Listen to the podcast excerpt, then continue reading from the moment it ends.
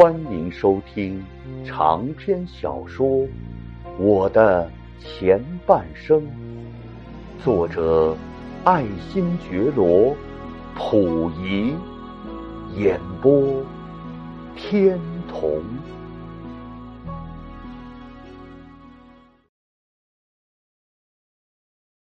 此外。在宫中给皇帝服务的单位，据说共有四十八处之多。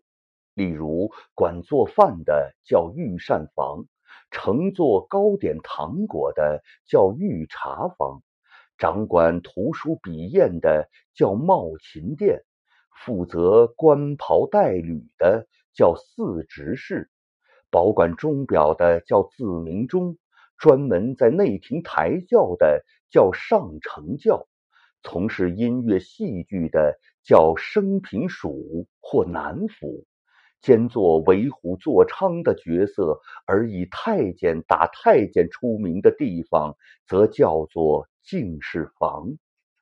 诸如此类，全部的单位名称我也记不清楚了。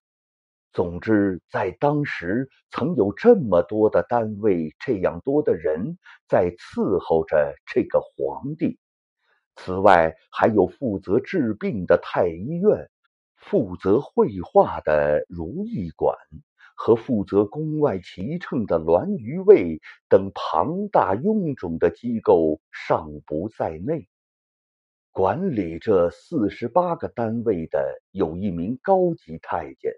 当时把它叫做四十八处都总管，旗下尚设有九个总管，分掌着几个单位的管理事务。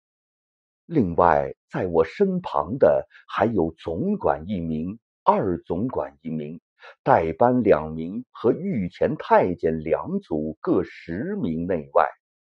他们是在代班的率领之下轮流着。隔日一上班来服侍我的。此外，还有担任房内外清洁整顿的太监几十名，在当时叫做殿上太监。像是太后和四太妃以及我的妻子等处，也各有一群相当数目的总管太监服侍着他们。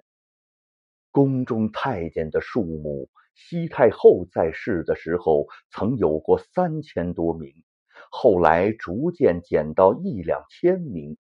辛亥革命以后，虽然由于太监的来源枯竭，然而尚有八九百名之多。后来在我解散了大批太监之后，在宫中尚有百名上下之数。不过是又增添了不少非太监的普通佣人，小朝廷的架子并未瘫倒下来。现在谈一谈关于刑的问题吧。先说一说我在宫中行动时的皇帝排场吧。按照定例。太后和皇帝就是在日常从贾宫到倚殿，或是偶尔到御花园散步时，也得像一窝蜂似的，有不少太监前簇后拥着，总得有几十个人的程度吧。走在最前面做开路先锋的是皇帝的打手，进士房的太监。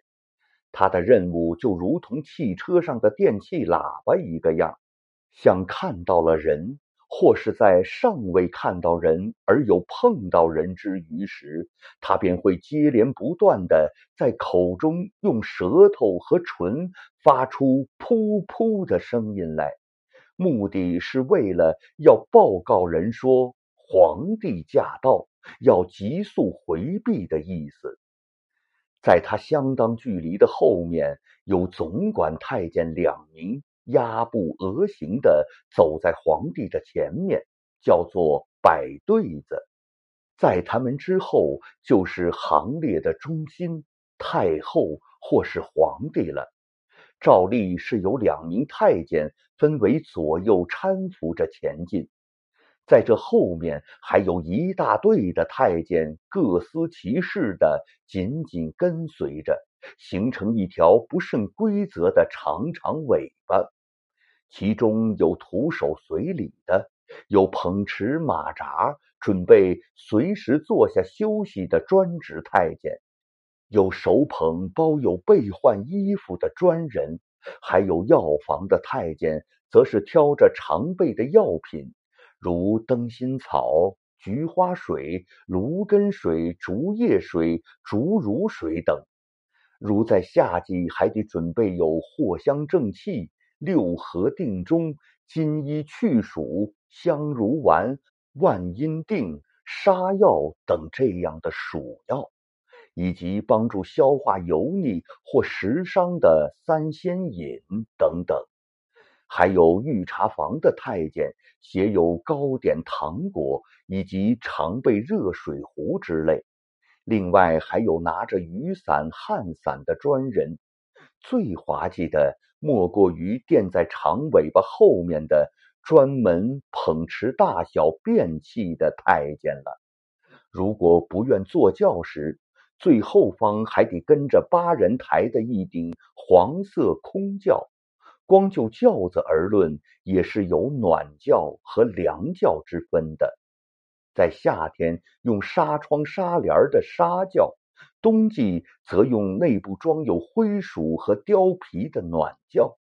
至于在新年时或是正式的典礼时，轿子内部画着佛像，在轿前除了两名摆对子的总管。